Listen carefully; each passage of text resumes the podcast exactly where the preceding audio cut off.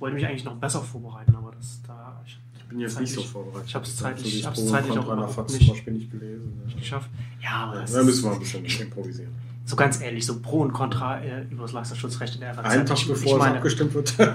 ich meine auch was. Das, ich glaube nicht, dass da da, da, da sind keine, also ich habe es gelesen und da sind keine neuen Informationen Ja. dann irgendwie dann da drin zu Klar. finden. Sondern in dem Pro-Argument war es dann auch, äh, auch nur, der, der hat sich dann, der hat sich dann nur damit beschäftigt, wie, wie, lange jetzt eigentlich die Schnipsel sind, für die dann, Mhm. für die dann bezahlt Mhm. werden muss Mhm. und, so, und wer, wer drauf ja. ist.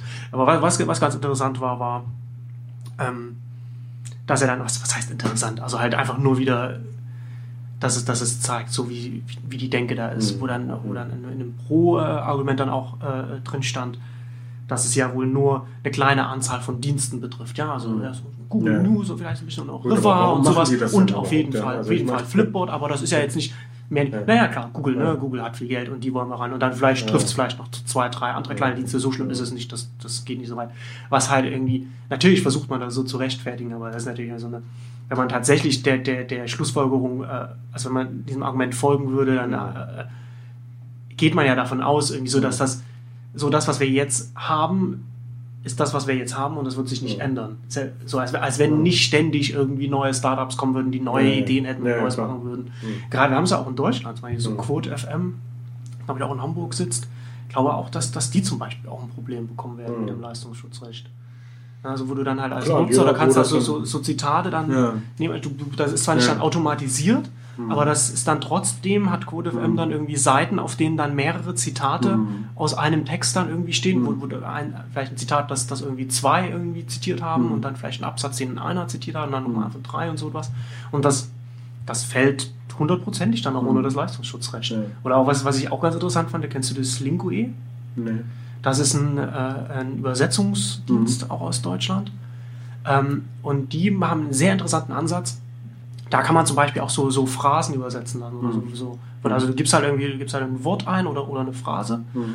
und Linguist analysiert, äh, ich glaube, sie nennen es irgendwie das übersetzte Web oder so, oder das Mhm. mehrsprachige Web. Also Dokumente, die in, die in, die in verschiedenen Mhm. Sprachen verfügbar sind Mhm. und die vergleicht es dann miteinander. Und dann Mhm, kannst du das dann ist halt eine so. interessante Idee, ja. Und das ist nochmal was ganz anderes, als wenn du ein Ja, ja. normales Wörterbuch hast, Ja, ja. wo du dann halt. Ich meine, ich ne? muss- finde ja auch Google Translate eine tolle Sache, aber das ist ja. Hm. Ja. Ja, Naja. aber dann lass uns mal anfangen. nicht ja, bevor wir genau, genau. Ähm, heute bei mir zu Gast äh, Thierry Chavel. Hallo Thierry. Hallo Marcel. Jetzt habe ich vergessen. Thierry Chavel von Perlentaucher. Gut, das werden die vielleicht die, die älteren Hörer mittlerweile wissen. Genau, und die die, Älteren gut, info die gut informierten. 13 Jahre. Auf jeden Fall. Ähm, ja, da sitzen wir jetzt hier im Perlentaucherbüro und gleichzeitig wird im Bundesrat gerade das Presseleistungsschutzrecht äh, Gesetz sozusagen. Ne? Also ich meine, das ist jetzt der letzte, der letzte Hoffnungsfunken äh, ist jetzt gestern äh, abgetötet worden, als bekannt wurde, dass die, S dass die SPD, äh, zwei Landesregierungen, äh, sich nicht an der Blockade beteiligen wollen. Also Blockade, weiß nicht, was überhaupt so nennen kann, aber auf jeden Fall nicht Einspruch einlegen wollen, dass das nochmal in den Vermittlungsausschuss geht, was dazu führen wird. Ich weiß, die, die Abstimmung läuft gerade. Der, der, der LSR-Hashtag auf Twitter ist mit, mit, mit Spam geflutet worden, was ein Beweis dafür ist, dass es auf jeden Fall populär, Mhm. mindestens auf Twitter, Ja. ein Thema ist. Ja. Ähm, ja, wie gesagt, es läuft gerade und die SPD, der Kanzlerkandidat erst, erst groß noch auf der CeBIT Mhm. noch verkündet, ja, das ist Quatsch, das, das, äh, das, müssen, das, das muss die SPD verhindern. Und ja, so wie man es letzten Endes ja auch erwarten konnte, dass da jetzt nicht. Ich meine, es gab jetzt irgendwann, es gab eine kurze Zeit, be bevor die, die, die, die Abstimmung im Bundestag war, gab es ein paar Artikel, ein paar Blogs, die so ein bisschen äh, äh, optimistisch waren. Ja, wo es dann, ja, vielleicht, es gibt so ein paar Signale, es gibt auch CDU mit äh, die, die, die sich da jetzt kritisch äußern und dann wird es jetzt vielleicht doch nicht mehr. Aber das, das war dann schon zu einem Zeitpunkt, wo, wo, wo ich dann letzten Endes schon relativ sicher war, dass es, dass es mittlerweile kommt, weil du hattest dann die, die, die, die Signale, die du eigentlich von überall bekommen hast, Mhm. waren relativ eindeutig zu dem Zeitpunkt, es geht in den Bundestag rein.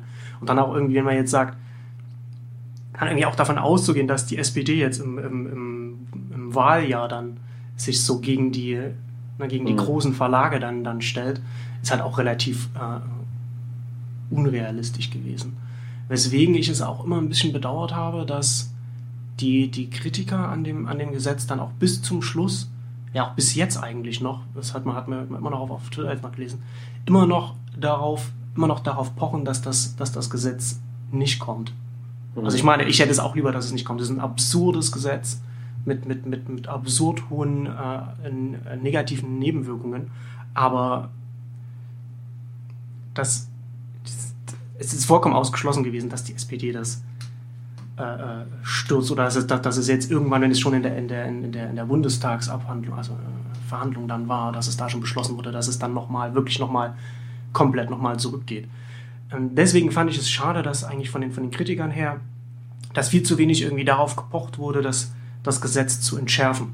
Mhm. Also ich hatte ja ein, letztes Jahr im November, glaube ich, schon darüber geschrieben, habe hatte ja dann nochmal darüber geschrieben, dass das Gesetz wesentlich weniger gefährlich ist, wenn man zum Beispiel eine Kennzeichnungspflicht einführt für, für Verlage, die das äh, Recht in mhm. Anspruch nehmen wollen. So dass man dann zum Beispiel als anderer, äh, als eine Suchmaschine zum Beispiel, klar sagen kann, okay, das ist ein Verlag, den muss ich anders behandeln als irgendeinen normalen Webseitenanbieter. Mhm. Ja, und das, das gibt es ja jetzt halt nicht. Du kannst halt nicht a priori, weißt du nicht, okay, ist, ist das, was ich jetzt mhm. gerade indiziere, was ich jetzt verwerte, fällt das jetzt schon unter das kostenpflichtige Presseleistungsschutzrecht oder nicht? Ja, aber das ist ja sowieso ein Kennzeichen dieses äh, Gesetzes, dass es so flau formuliert ist, dass am Ende eigentlich gar keiner mehr weiß, ähm, wo, äh, wo die Grenzen äh, liegen, sowohl was die, die Größe der Snippets angeht, als auch ähm, sozusagen die Art der Dienste, die das nun äh, äh, betrifft oder nicht betrifft. Ähm, das ist ja alles eigentlich letztlich bewusst äh, unklar gelassen worden, also mit ja sogar explizit ähm, äh, dem Hinweis, dass das letztlich dann ausagiert werden muss vor Gerichten. Und äh, das ist äh, ja eigentlich äh, trotz sozusagen die, äh, der Tatsache, dass das Gesetz reduziert wurde ähm, gegenüber den ursprünglichen äh, Vorstellungen der Verlage, der symbolische Sieg der Verlage, weil sie durch diese äh, mangelnde Präzision dieses Gesetzes hm.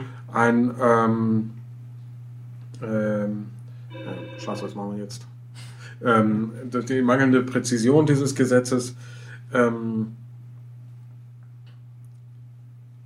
die äh, alle Mittel in der Hand haben, kleinere Dienste juristisch äh, mit Drohgebärden äh, schon äh, eigentlich zur Raison zu bringen. Und das, das heißt, ist ja eigentlich sowieso das Wesen des äh, Abmahnwesens äh, genau. überhaupt. Und ähm, das ist heißt, immer ein Recht des Stärkeren. Genau. Und äh, die, die Verlage zeigen ja, ähm, also die Zeitungsverlage zeigen ja, dass sie überhaupt keine Scheu haben, ähm, äh, äh, da zu operieren.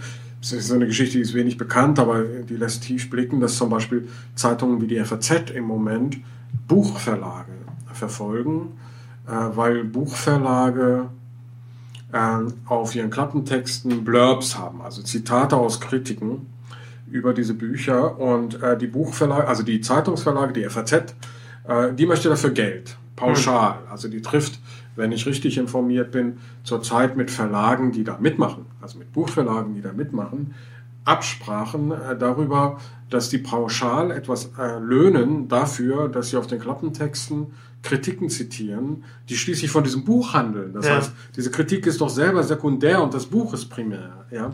Aber ähm, trotzdem, also die FAZ macht das und es gibt doch Verlage, die offenbar ähm, äh, sich darauf einlassen. Es gibt eine ganz große ähm, Unsicherheit darüber, was man zitieren darf, wie viel man zitieren darf. Keiner weiß das. Und das liegt eben auch daran, dass das Gesetz jetzt auch jenseits von Leistungsschutzrechten äh, in Deutschland sehr unscharf ist, sehr unklar ist darüber, was man zitieren darf.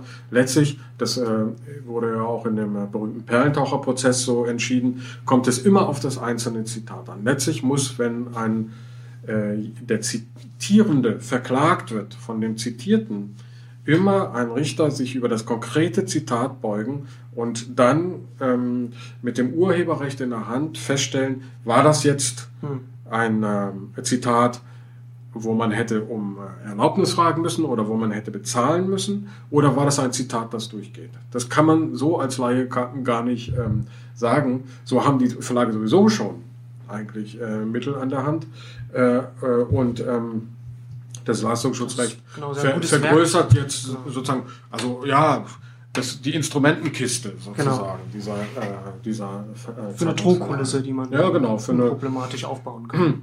Ohne viel und das führt alles eben diese Tendenz weiter, die äh, eine der Grundtendenzen, der säkularen Grundtendenzen äh, sind, die das äh, Urheberrecht angeht, nämlich diese Tendenz zur Privatisierung ähm, öffentlich zirkulierender Kultur. Ja. Ja, das ist, und äh, dieser Kampf, der wird nach wie vor ausgefochten, äh, auch im Internet, und es ist keineswegs so, äh, dass der Ausgang da offen ist.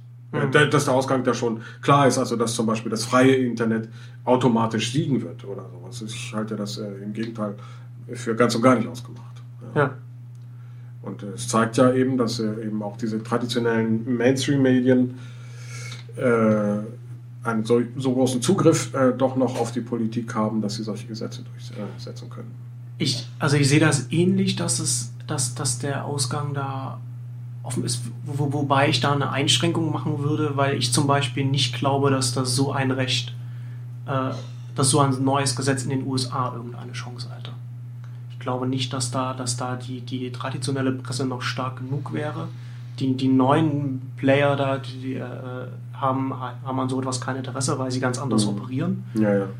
ähm, weil, weil sie viel Ja. stärker dann auch bewusst so die, die Online-Tools nutzen für, für sich und dass, dass sie äh, genau diese negativen Ja. äh, Konsequenzen, die, die, wir dann, die wir dann hier befürchten, ja genau für sich halt Ja. auch nicht wollen. Mhm. Und zusätzlich natürlich dann auch, da- auch da zum Beispiel so die ganze Industrie, die um das Internet da entstanden ist, auch groß genug ist und sie auch mittlerweile auch so, so auch so ne, Lobbyistenbüros in, in Washington, in Washington aufbaut Mhm. dass das da, dass das da nicht, dass, da, dass das äh, in, in die Richtung da, glaube ich, gar nicht mehr gehen kann, weil sich da die Machtverhältnisse da schon sehr weit geändert haben, was man halt zum Mhm. ersten Mal ganz klar so bei, bei, bei Pipa äh, äh, und, und ne, wie, wie ist das? Und wie heißt das? Also Sopa und Sup- Pieper, ja, genau. Genau, bei, bei, bei Ja. den zweien gesehen hat. Ja. So, ne? Und das wiederum, wenn man das dann wiederum auf, auf Deutschland und auf die Entwicklung hier umschlägt, beziehungsweise auf Europa, ne? es ist- das Leistungsschutzrecht hier in Deutschland kommt jetzt, dann wird das natürlich jetzt auch so in den anderen Ländern, also ich meine Frankreich und gut, Frankreich gibt es jetzt die, die Einigung mit Google, aber in, in der Schweiz und Österreich wird auch schon äh, darüber diskutiert. Da mag das, da mag das alles noch kommen, aber das wird letzten Endes, glaube ich, langfristig, aber langfristig sagen irgendwie, keine Ahnung, lass es 30, 40, 50 Jahre sein oder Mhm. so etwas, wird das, wird, wird die Entwicklung hier äh, eher zu einem Nachteil, zum Standortnachteil werden. Weil, weil natürlich dann die Entwicklungen dann in unterschiedliche Richtungen gehen. Ja, also du hast ja dann, dann so ein, was, was, was, was die rechtlichen Rahmenbedingungen angeht und wie man dann sozusagen dann, wie sich dann innerhalb der rechtlichen Rahmenbedingungen dann, dann das Internet, Internetwirtschaft und die Gesellschaft, so vernetzte Öffentlichkeit, wie sich das dann entwickeln kann. Ja, ich meine, man fragt sich ja auch, was das eigentlich alles soll. Das ist ja auch von den Verlagen her, äh, von den Zeitungsverlagen her äh, eigentlich, Gott, was für eine Energie die über Jahre da reingesteckt haben, um dieses komische Gesetz dadurch Aber haben Sie da wirklich viel Energie? Ich meine, Christoph Käse ist da durch die Lande gezogen. Ja, aber- und, und die Lobby, die Lobbys, ne? Also äh, und ich glaube, dass ähm, also die, die, die Verbände und so weiter und ähm, man sollte Ja. auch ein bisschen aufpassen, dass man nicht immer nur Springer nennt. Äh, Ja. Äh, Springer ist jetzt nicht der einzige Akteur in dieser Sache gewesen. Buda, Buda Media war da ja auch ganz Mhm. von mit dabei, Buda die FAZ ja auch von die Anfang FAZ, an. auch die Süddeutsche. Also man auch sollte die Süddeutsche. vergessen, die Süddeutsche zu erwähnen, die äh, nur einfach eine Virtuosin darin ist, sich zu hinter anderen zu verstecken. ähm, und ähm, also äh, was soll das? Also wie viel wird den Verlagen das bringen? Das kann doch nicht sein, dass ein ähm, sozusagen äh, Geschäftsmodell, das ähm, in Frage gestellt ist, durch diese ähm, durch diese Tröpfchen, die durch das äh, Leistungsschutzrecht dann so in die Kassen regeln, äh, regnen werden, äh, ähm, gerettet wird. Das ist doch absurd. Ja? Ähm, äh, und ähm, ich glaube, dass die Diskussion dadurch auch völlig äh, verzerrt wird und äh, dass eigentliche Diskussionen, die man führen müsste, ähm, dadurch gar nicht dadurch verhindert werden. Also ähm, äh, und ähm, die eine Diskussion, die man vielleicht führen muss nach 10, 15 Jahren Internet ist, also 10, 15 Jahren Internet im breiten Gebrauch, ist, dass ähm, die Diskussion um die Frage, ob Journalismus ein Geschäftsmodell hat. Ja. Und ehrlich gesagt, bezweifle ich das inzwischen. Also ich glaube, dass ähm, es kaum möglich ist, Informationsmedien in der Breite und mit dem Anspruch durch das Internet oder im Internet äh, so zu refinanzieren, wie äh, die traditionellen Medien sich refinanziert haben. Ich bezweifle das inzwischen. Ich glaube ähm, zwar, dass äh, es durchaus Chancen gibt für das eine oder andere Medium, ein Geschäftsmodell innerhalb dieser digitalen Welt zu entwickeln. Und ganz besonders gilt das natürlich für englischsprachige Medien, weil äh, deren Markt global ist.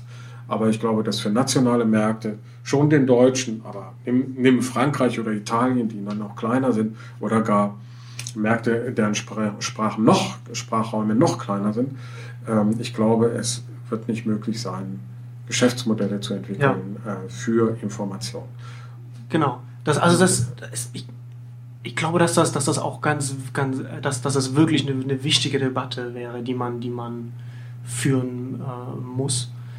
Und du hast gerade auch einen, einen, ganz wichtigen Punkt angesprochen, über den ich auch in letzter Zeit immer stärker nachdenke und der ich, den ich glaube, der hierzulande auch zum Beispiel noch überhaupt nicht äh, äh, besprochen wird. Das ist ja zum Beispiel, du sagst so englischsprachig, da hat man einen globalen Markt. Das ist eine ganz andere Ausgangslage, als wenn mhm. man jetzt eine, äh, in, in, in, einer Sprache mit vielleicht nur ein paar Millionen, also ich meine, wir haben ja hier in Deutschland, also mit der deutschen Sprache haben wir ja noch relativ großen genau, Sprachraum. Genau, wir haben ne? sogar noch Glück, wir haben ja 90 Millionen oder so. Ne? Also ja, ist, ist, ja, mit ist, Österreich, ist Österreich und der, und der deutschsprachigen Schweiz, kann man das auf 90? Millionen, so ich dachte, das wären schon, wären schon um die 100. Aber ja, ja oder 100, genau. Hm. Ähm, das ist ja schon noch, das ist ja hm. schon noch, noch, noch, relativ viel, aber lass es jetzt hm. mal irgendwie, ähm, ja, wie gesagt, italienisch sein oder sowas, ne? Hm. Oder, oder, oder, oder, oder, Polen oder so, ne? Hm. Ähm, zum einen hast du ja nicht nur einen kleineren Markt, sondern du hast da sowieso, hast auch zusätzlich noch ganz oft in den Ländern ja auch irgendwie so einen Teil deines Publikums und vielleicht auch das Teil, das gerade interessant ist für, für, vielleicht, vielleicht für Werbetreibende, das kann auch Englisch. Mhm. Und das liest dann auch vielleicht diese globalen Medien, die auf Englisch dann äh, operieren. Also das ist das, das was, was ich mich, ich bin immer überrascht, wenn ich zum Beispiel so Statistiken sehe von, von Tech-Blogs aus den USA. Es gibt zum Beispiel TechDirt, das schon relativ äh, lang, ich glaube Ende der 90er haben die angefangen mhm. und die, die sich äh, auch stark so mit, mit Urheberrechtsthemen äh, beschäftigen, mhm. so politische Themen. Ähm, die haben jetzt, glaube ich, zu ihrem, ich weiß gar nicht, was, 15 Jahre, also auf jeden Fall, die hatten ein Jubiläum jetzt irgendwann mal vor, vor einigen Monaten oder einem halben Jahr oder so und haben da Zahlen veröffentlicht und da waren, ich glaube, ich will jetzt, ich weiß nicht, wie viel es war, aber es waren irgendwas so um die 30 Prozent oder irgend sowas, die aus Deutschland kamen, mhm. von den Lesern. Hm. Wo, ich, wo ich wirklich dachte, so, wow. Hm. Ne? Also ich meine, da hast du ja dann, ich meine, klar, ich meine, wir, wir sind natürlich, wir, wir lesen auch relativ viel. Ich meine, du wirst ja auch viele ausländische Medien sprechen. Ich habe auch, hm. lese auch viele, viele Blogs auf Englisch. Aber das, ich glaube, dass da viel zu wenig auch darüber, ja. dass darüber gesprochen wird. Weil wir hatten das auch schon, wir hatten das auch einmal in einem Podcast schon mal, als wir mit, mit äh, Matthias Spielkamp mhm. äh, diskutiert haben. Da hatte ich das auch schon mal angesprochen. Dass wir ja auch zum Beispiel dann die, die, die Folge davon ist auch, dass, dass ganz viel von der Berichterstattung, die auf Deutsch stattfindet, nur ein Abschreiben von, von englischsprachigen mhm. Medien ist. Mhm. Also zum Beispiel 90 Prozent von, von, von, von Technologieentwicklungen. Ja.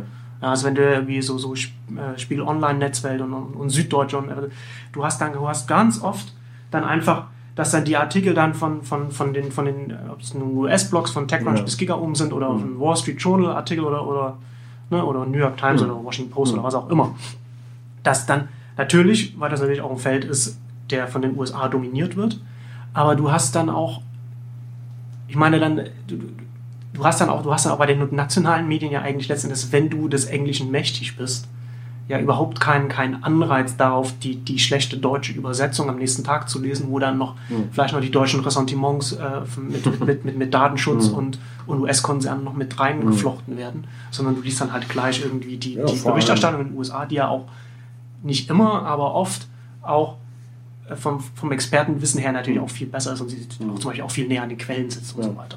Ja, vor allem bist du natürlich schneller informiert. Ich meine, wenn du, es ist, passiert ja häufig, ich meine, der, der, der Perltaucher macht ja eine tägliche äh, Feuilleton-Presseschau. Wir gucken aber auch amerikanische Blogs äh, durch und ähm, verfolgen so am Rande doch auch immer ein bisschen diese Entwicklung um Google und äh, bestimmte Internetthemen, die unsere Publikum interessieren könnte, verfolgen wir ja mit.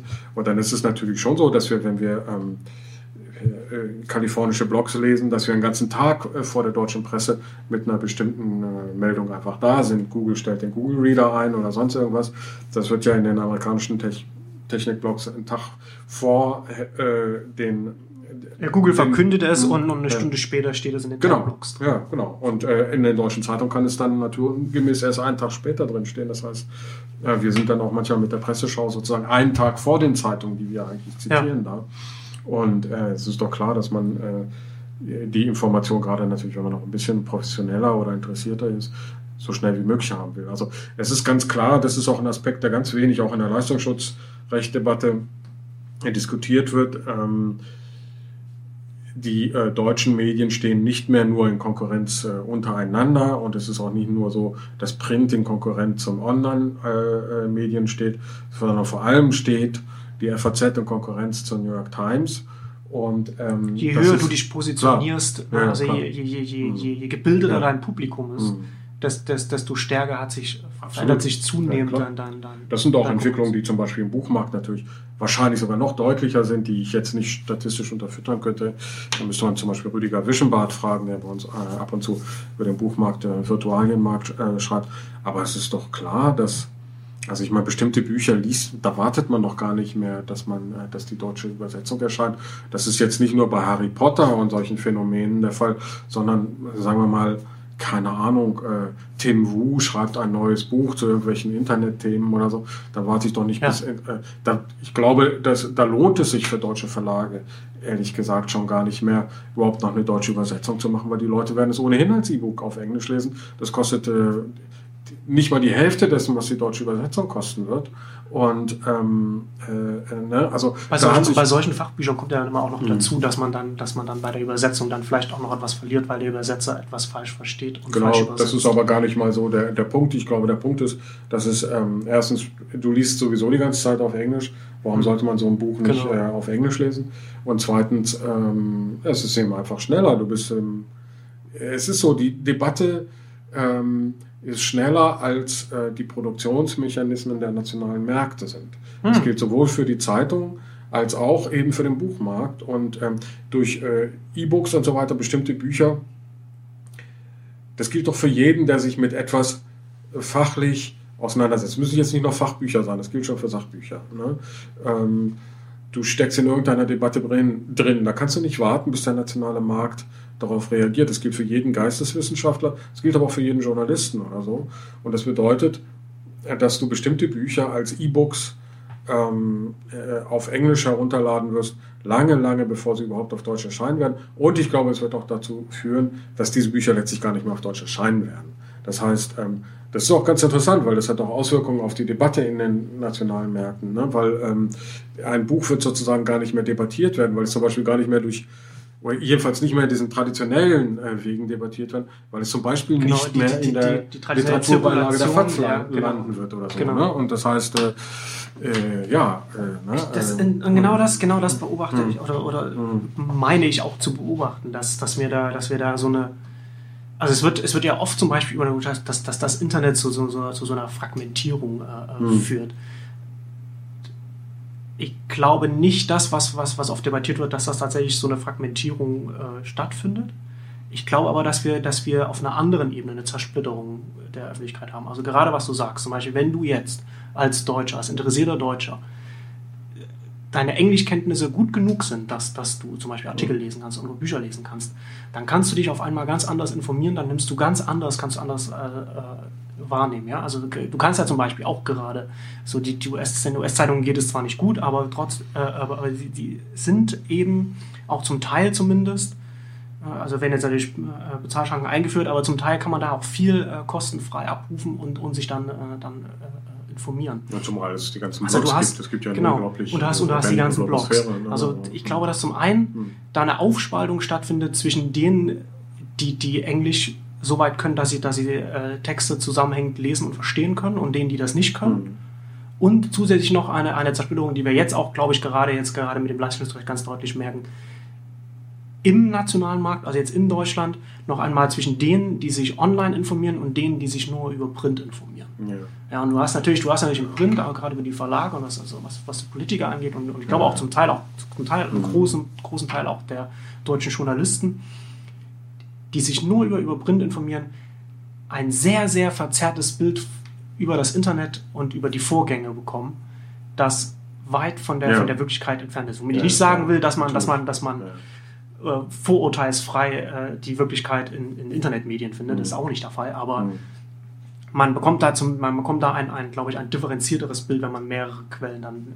und deswegen, also zum Beispiel, ich zum Beispiel äh, lese, lese zum Beispiel überhaupt kein Print mehr und, und, mhm. und, und äh, habe dann überhaupt keinen Einblick. Mehr. Ja, das bedeutet aber, dass du, das stimmt eigentlich nicht, dass du nicht Print liest, sondern du liest auch Printmedien im Netz. Ne? Also, Wobei so ja dann auch immer, ja. da weiß man ja, ja. auch, also man, man, das, das ist ja, ja auch immer noch mal interessant, wenn ich jetzt einen Artikel auf, auf FAZ.net lese oder Süddeutsche.de. Weiß ich auch nie, ist das jetzt ein Artikel, der jetzt nur für die Online-Ausgabe geschrieben wurde? Ist er auch, ist, ist er ein Artikel, der, der vom Print jetzt online gegangen ist? Weil ich das dann halt auch immer noch mal interessant finde, um zu wissen, okay, mhm. wenn das im Print gestanden hat, weiß ich halt, dass es auch eine ganz andere Zielgruppe noch gelesen hat, die es niemals online lesen wird. Das ist ja sogar so, dass es sozusagen äh, divergierende ähm, Meinungsspektren gewissermaßen gibt, äh, Print und, und dann nehmen wir, nehmen wir jetzt einfach nur, sagen wir mal, den Artikel, den Kai Diekmann äh, in der Zeit Online geschrieben hat, heute zum Leistungsschutzrecht, ähm, wo er sagt... Äh, Kai Diekmann in der Zeit? Kai Diekmann Zeit Online. Kai hast du auch, ne? Okay, ja. ja. ja. Ähm, der, der, oh, okay. Naja, ja, Nicht Diekmann, Entschuldigung, Biermann. Ah, Biermann. Ähm, ah, ich, ich, ich, dachte, jetzt, jetzt, schreibt er ähm, schon Artikel für die Zeit, aber nicht nur, nicht nur interviewt. Okay. Also nehmen wir den Artikel, den, ähm, äh, den äh, Kai Biermann in der ähm, Zeit. Zeit Online geschrieben hat äh, zum Leistungsschutzrecht, der selbstverständlich, äh, Biermann ist ja äh, auch Online-Journalist, äh, ist er nicht für das Leistungsschutzrecht, aber es war ihm ein Artikel, den er in der Zeit Online geschrieben hat. Kann ja sein, dass der gleiche Artikel auch in der Zeit stehen könnte. Aber ähm, es ist doch so, dass ähm, die Zeit als Printinstitut, was äh, Internetthematiken angeht, eigentlich fast zu den reaktionärsten Medien ähm, äh, in Deutschland gehört. Nicht nur sozusagen über das, was inhaltlich gesagt wird, sondern auch über das, was an das Netz überhaupt rausgegeben wird in gewisser Hinsicht. Ne? Also die Zeit ist ja, wenn sie jeden äh, Donnerstag erscheint, quasi total abgekoppelt vom Internet. Also mhm. da ist ja nichts online und im Laufe der Tage gehen ab und zu äh, mal Artikel online und ähm, äh, das heißt, äh, die Printzeit ist tatsächlich ein ganz anderes Institut, ein ganz anderes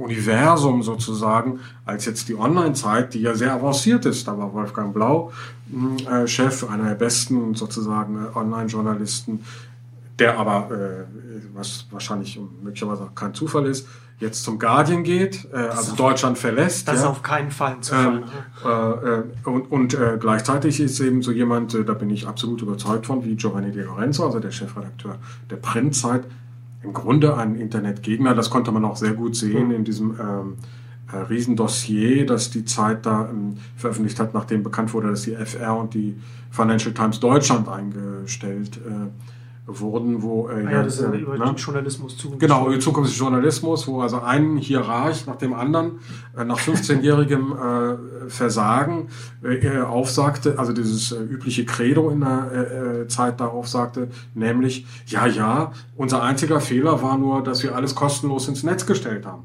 Das haben die ja die nie ewig, gemacht. Das haben Lüge, wir doch gar nicht gemacht. Ja. ja, es ist einfach eine Riesenlüge und ähm, äh, äh, aber das ist sozusagen so eine Parole, mit der sie sich gegenüber äh, ihren Chefs und ich weiß nicht, äh, auch gegenüber der Politik dann äh, rechtfertigen wollen.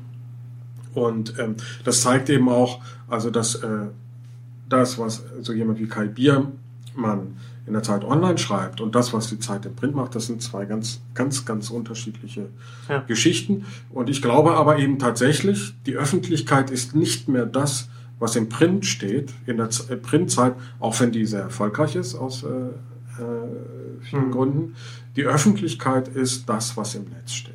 Also auf jeden und, Fall, was man, wenn, wenn man die Zahlen gegenüber sieht. Mhm. Also man kann natürlich nicht irgendwie so die, die, die Unique Visits und, und irgendwie so Abonnentenzahlen und so, das kann man halt mhm. nicht eins zu eins nehmen. Mhm. Aber aber man kann durchaus sagen, so dass das dass wahrscheinlich schon äh, äh, einzelne, also dass das Artikel, dass das vieles einfach online von, von mehr Leuten gelesen wird, als es als in den Printzeitungen gelesen wird. Ja. Und das finde ich ja auch, und das ist ja, glaube ich, auch etwas, was, was, was so problematisch ist, weil ich glaube, dass, dass, dass die dass, dass gerade die Politik, ja, die ist, die, die wird ja vom, vom die, die, die äh, Politiker bekommen ihr, ihr Weltbild mein, glaube ich zumindest, mhm. deutsche Politiker aus den Printzeitungen. Und ja, sie glauben, dass das die Öffentlichkeit ist. Das ist genau, genau. Das mhm. ist die öffentliche Meinung. Danach müssen sie sich richten. Mhm. Darauf müssen sie achten. Ja. Und da gibt es einen riesigen äh, blinden Fleck, der, der immer größer wird. Ich meine, das ist natürlich immer so gewesen. Ich meine, was hat die, was, wie viel hunderttausend Leser hat, hat, hat die FAZ oder die Süddeu Süddeutsche irgendwie 600.000 oder sowas? Also, ja, also weiß ich nicht, aber es ist ja nicht, die meine, man muss, man, man, die, so, so, die Auflagen der Zeitungen, die, die, die, die öffentliche Meinung äh, äh, wieder, wiedergeben und, und, und die öffentliche Meinung bestimmen, sie sind ja auch immer nur ein Bruchteil der Gesamtbevölkerung gewesen. Also auch der Bevölkerung. Ja, aber das ist natürlich kein, kein quantitatives Problem, sondern ähm, die FAZ hat deshalb Gewicht, weil sie bei den Staatssekretären auf dem Schreibtisch liegt. Ja, genau. Das heißt, ähm, das ist jetzt gar nicht äh, die Frage, ob sie beim Publikum, äh, damit kann allenfalls noch die Bildzeitung sozusagen äh, hausieren gehen. Äh, aber ähm, die FAZ äh, hat ihre Relevanz nie daraus gezogen, äh, von wie vielen Leuten äh, sie gelesen wird, sondern immer von welchen. Von wem, Leuten. Ja. ja.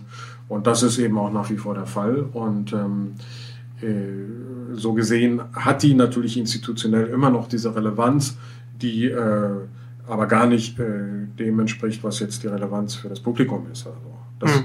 Aber diese Verzerrung mag es auch vorher schon gegeben haben. Die ist jetzt natürlich noch noch eklatanter. Ne? Also ich glaube auch übrigens, wenn ich jetzt sage, dass nur das wirklich heute öffentlich ist, was online ist, meine ich damit, es ist nicht nur ein quantitatives ähm, Argument, sondern auch ein qualitatives. Ich glaube, dass ein Artikel nur dann heute zum Beispiel öffentlich ist, wenn er in Facebook diskutiert werden kann, wenn all diese Anschlussmöglichkeiten, ja. die ein Online-Artikel äh, hat, gegeben sind. Das heißt, ein Blog kann ihn diskutieren, kann ihn verlinken, man antwortet. Äh, dieses ganze Spiel von Vernetzen, Verlinken, dieses ganze Gewaber und äh, äh, ne, äh, Netzgeschehen, äh, das da ist und äh, diese Kristallisationen, ja. die sich daraus ergeben und so weiter, ähm, die Hypes und die Shitstorms und wie du das alles nennen willst, ja, ähm, das kann ja nur dann entstehen, wenn diese Anschlussfähigkeit durch diesen genau. physischen genau. Link gegeben ist. Ne? Also und ähm, deswegen ist es auch so erstaunlich, also dass jetzt so ähm, Leistungsschutzrecht äh, instituiert wird, das gewissermaßen aufsetzt auf diese Anschlussfähigkeit durch den Link, ja, ähm, äh, wobei gleichzeitig äh, es ja die Tatsache ist, dass die Zeitungen einen ganz großen Teil gar nicht anschlussfähig machen. Ja? ja. Wofür wollen die eigentlich Leistungsschutzrecht? Also ähm, und äh, eigentlich doch nur für die Tickerverschnitte, die sie sozusagen in ihre äh, Schaufensterauslagen äh, legen. Ja, das ist seltsam. Also ähm, bizarr irgendwie. Ähm, wie auch immer. Ich glaube sozusagen, man muss es einfach verstehen, dass öffentlich eigentlich nur das ist, was im Netz ist. Und ähm, ich glaube, man muss die Öffentlichkeit von daher denken und ähm, äh, das ist dann eben auch die Frage, wenn wir vorher äh, gesagt haben, es gibt kein Geschäftsmodell ähm, für Journalismus, da muss man vielleicht mal ein bisschen darüber nachdenken, was für eine Öffentlichkeit wollen wir. Also hm. was wollen wir, äh, dass in der Öffentlichkeit möglich ist? Wie wollen wir Öffentlichkeit ermöglichen? Was soll Öffentlichkeit eigentlich sein? Ja, ähm, und was wollen, also wie schaffen wir es zum Beispiel, dass bestimmte Funktionen, die der Journalismus äh, unbestreitbar hatte und hat, nämlich Funktion einerseits der Wahrheitsfindung durch Recherche, investigativer Journalismus und andererseits der Reflexion durch Kommentare mhm. durch, äh, und so weiter.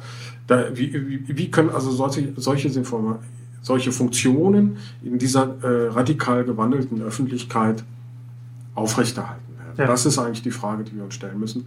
Und da ist eben das Leistungsschutzrecht nichts weiter als ein ärgerlicher und hässlicher Stolperstein, der ja im Grunde das Zirkulieren von Informationen erschwert, statt ähm, äh, ne, zu. Ich, also ich sehe es, wie gesagt, als eine, ja. als eine große Bremse und es wird. Ja.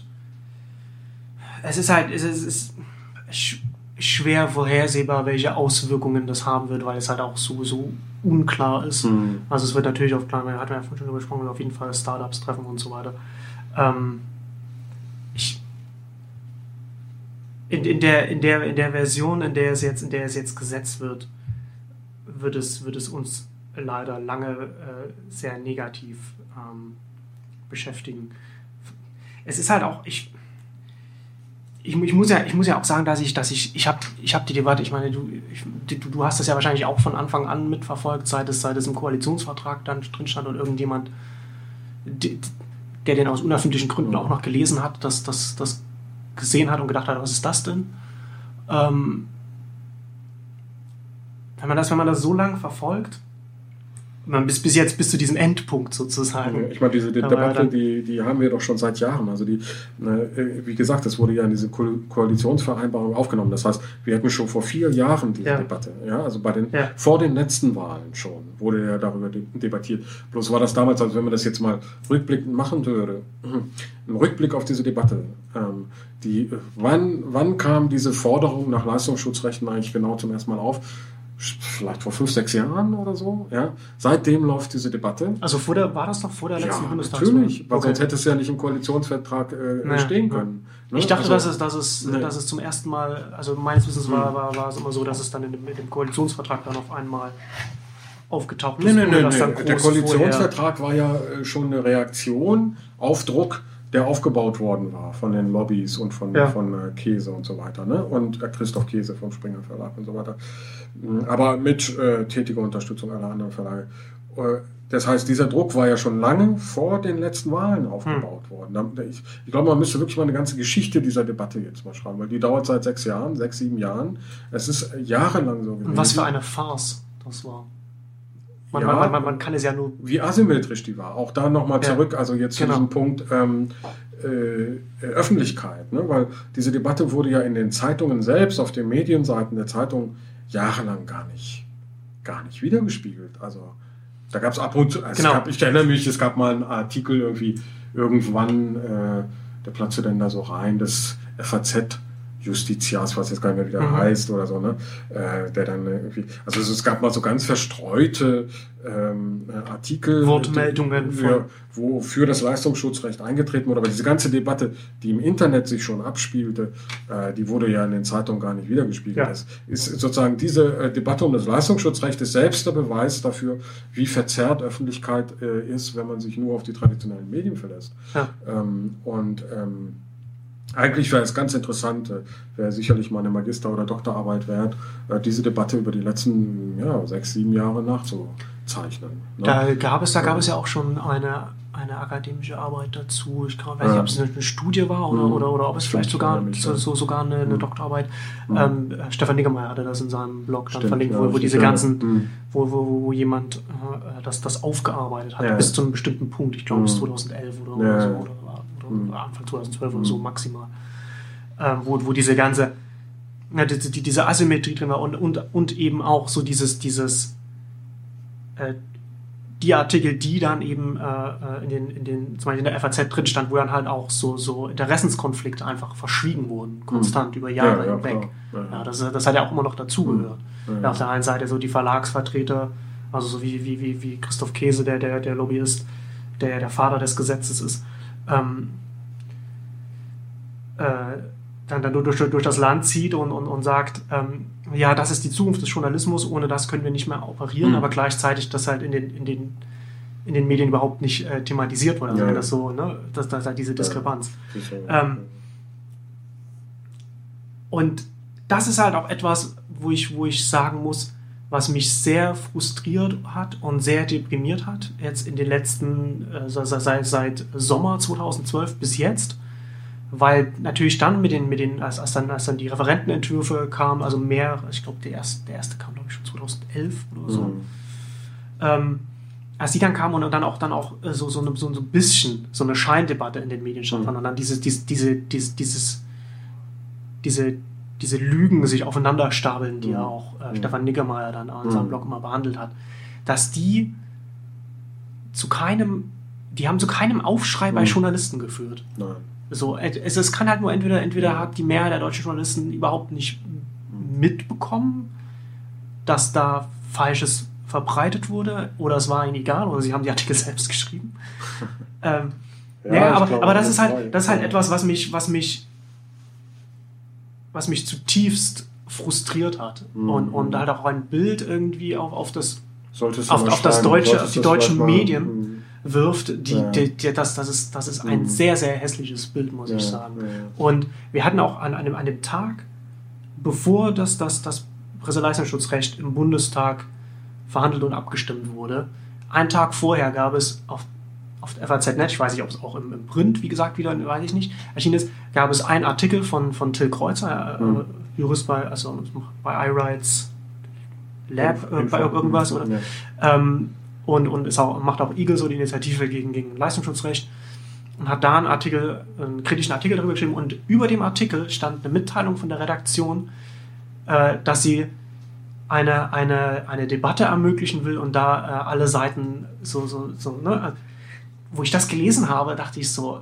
Ja, ich meine, einen Tag bevor das Gesetz ah, durchgedrückt wird, macht man noch ein Pro und das. Das ist eine, meine, naja, und, ist, und, du hast das, und du hast das ja auch vorhin schon gesagt. Ja. So, ne? Also ich meine, die, die Süddeutsche war da ja, war natürlich da auch in dieser Debatte genauso gleich. Mhm. Äh, dabei wie die, wie die FAZ und die, und, und die Axel Springer. Ja, man darf jetzt nicht auf Springer schieben. Das und dies, so eine, genau. Und, und, und das, ich habe dann auch, ich habe auch eine Diskussion mit, mit ähm, wie, wie heißt der Chefredakteur Plöchinger, Stefan Plöchinger, ja, ja. der, der Online-Chefredakteur. Ja.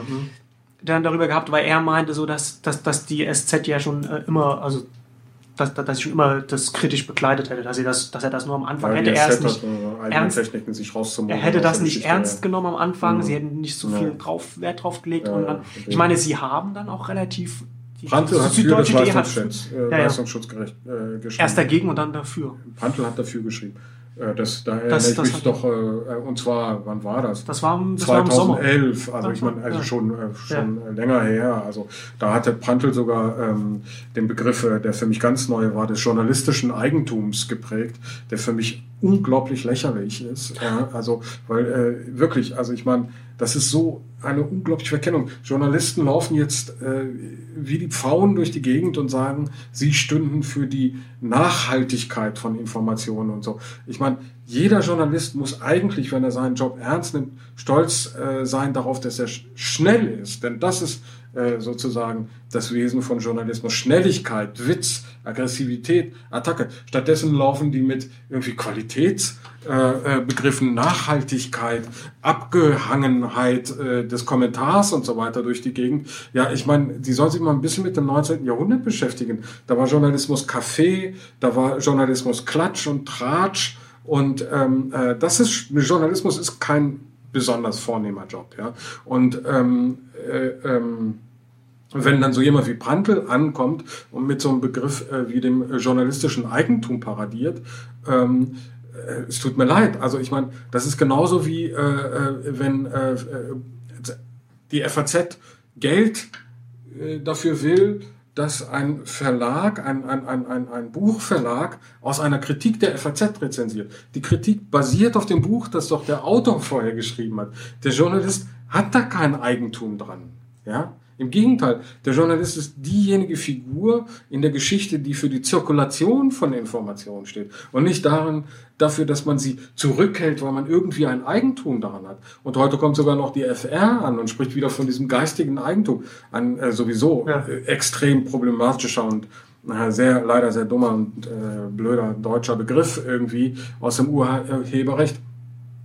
Es geht nicht ums was übrigens auch kein juristischer ja. Begriff ist. Also das ist ja, doch, also in der, hat, der Debatte. Ja, leider aber irgendwie doch, aber. Nee, das, das, ist, das ist kein, also das, das, das geistiges Eigentum, das, das, das ist, eine andere Debatte. Ich bin jetzt ja, auch kein Jurist und schon gar kein Rechtstheoretiker oder Rechtshistoriker oder sowas. Aber ähm, ich äh, finde das einfach grässlich und lächerlich, also dass ähm, dann auch gerade solche äh, angestaunten Autoritäten wie ähm, Heribert Prantl dann solche Begriffe. Äh, das, ist sehr, das, ist sehr traurig, das ist sehr traurig, dass es äh, gerade Prantl auch so überschreitet. Aber, das, aber du, du, hast, du machst da, das ist ein guter Punkt, den du machst, so, ne? dass, du, dass du mit diesem, wenn dieser Eigentumsbegriff reingebracht wird und das natürlich dann auch mit diesem Leistungsschutzrecht, dann wird ja das sozusagen der, derjenige, der eigentlich, dessen Aufgabe das, das Zirkulieren der Informationen ist, derjenige, der sie zurückhält. Ja, absolut. Es ist eine Privatisierung von Informationen. Ja. Also ich meine tendenziell tatsächlich eben, also ich meine, das wurde ja dann auch immer wieder zitiert, äh, irgendwie äh, Bayern äh, versagt, Schweinsteiger verschießt elf Meter, ja, sozusagen. Ja. Ja. welches Recht hat man denn auf äh, diese Information? Also äh, ist absurd. Also ja. Und ähm, also äh, das regt mich wirklich auf. Und es regt mich auch auf, dass, ähm, dass Journalisten dann also mit so einem treuherzigen Augenaufschlag ja, ähm, das auch noch verfechten. Als, als äh, irgendwie ihre Sphäre, ihr Recht, ihr Eigentum. Ja. Das ist äh, für mich äh, es ist, äh, regelrecht empörend, ja, muss ich wirklich sagen. Und auch heute noch in der FR steht dann da, ja, mit totalitärem Anspruch würde das Netz und die Internetversteher Das würden, äh, das, ja, den äh, Artikel äh, habe ich auch gesehen ja. und, und der hat mich, der ist so, FR, so Ja. ne? Ja. Also ich meine, das ist eben äh, äh, auch nicht so, dass die äh, Naja, die sind jetzt schon, ne, es, ist, Ja. es, ist, Ja. es ist die FR nicht, wird die nicht von der FAZ jetzt übernommen? ja, Fratz, ne, die sogenannte Und dann Fratz. ist das natürlich dann. Aber das hat damit nichts zu tun. Dann, ist- nee, nee, aber das ist natürlich, dann passt das doch dann, dann zusammen. Ja, aber in dem Artikel dann halt auch, so, was, ich- was ich wirklich amüsant fand, war die, die äh, äh, selbsternannte Avantgarde der Internetversteher. Genau, also ich finde das ja immer ganz lustig, so wenn Mhm. äh, so, so selbsternannt selbst als Selbsternannt, so Attribut ganz, äh, noch dazugenommen Ja. wird, das, was, was Mhm. so herabsetzend sein soll. Ja. So Sascha Lobo hat das ja mal, ich weiß nicht, wo er das geschrieben hat, Das mal er gesagt hat, hat sehr, er mal, sehr gut, ja. hat er mal darauf hingewiesen, so dass das, dass das so ein sehr deutsches auch Zeichen ist für diese, für diese Obrigkeitshörigkeit. Man hat ja? jedes Recht, äh, sich selbst zu ernennen. Das ist auch wieder das Wesen äh, von Öffentlichkeit. Man kann sich selbst dazu ernennen. Wer sich selbst ernannt hat, das kann Ja. wohl nichts wert sein, wenn er Ja. nicht von, wenn er nicht von Das einer anderen Demokratie. Stelle ernannt wurde. Demokratie dann, ist dann Selbsternennung. kann das ja wohl nichts sein. Und halt auch zusätzlich noch dazu, dass es ja eben nicht irgendwie die Avantgarde der Internetversteher war, es waren ja nicht irgendwie ein paar versprengte Twitter-Nutzer und Blogger, die sich dagegen gestellt haben. Es waren, es waren unglaublich viele. Es waren, es waren also- Wirtschaftsverbände, es war Ja. so der, so der deutschen Industrie, es waren, es war das Max-Planck-Institut, es waren alle, alle Juristen und, und äh, äh, Rechtsexperten, die nicht bei einem Verlag angestellt Hm. sind oder bei einem, bei einem Verlagsverband, also bei, einem, Hm. bei, bei, den, bei den Ver Verlagsverbänden, die waren, sind alle dagegen. Ja. Ausnahmslos. Hm. Ja. Und dann, und, und das, aber das, ja, aber das ist das ist ja da auch, ne? Das wird halt dann, das wird auch immer ausgeblendet. Ja, ja. Ähm, ich habe hier gerade die Tweets von, von iRights Info, die von dem, von dem Bundesrat sozusagen Breaking News, das äh, Leistungsschutzrecht, Leistungsschutzrecht ist durchgewunken ohne Vermittlungsausschuss. Hm. Sang- und klanglos durchklungen mit Entschließung auf Ja. Antrag von Hm. Baden-Württemberg und Hamburg. Und als letzte, letzter Tweet, ähm, so unumstritten kann das Leistungsschutzrecht sein, zumindest im Bundesrat. Die SPD verzichtet darauf, ihre Position zu erklären.